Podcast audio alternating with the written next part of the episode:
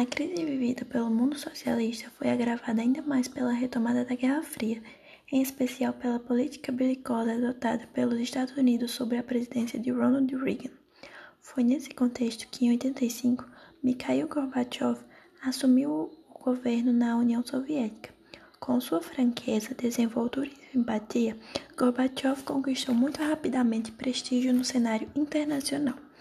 Ao propor, por exemplo, a redução de 50% das armas nucleares estratégicas e a destruição total dos arsenais atômicos até o ano 2000.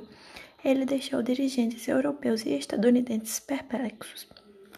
Após suspender com sua arrojada proposta pacifista na política externa, ele se voltou para a política interna.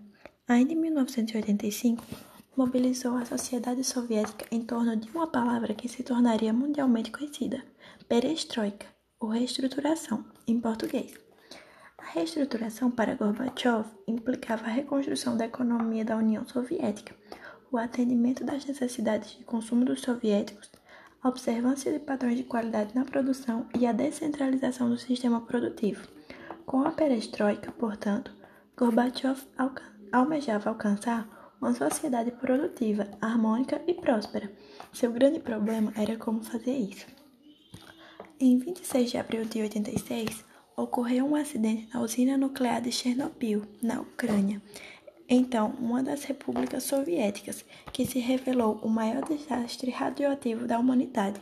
Naquele dia, um dos quatro reatores da usina explodiu, mas o governo soviético somente admitiu o acidente e reconheceu sua gravidade duas semanas depois do ocorrido.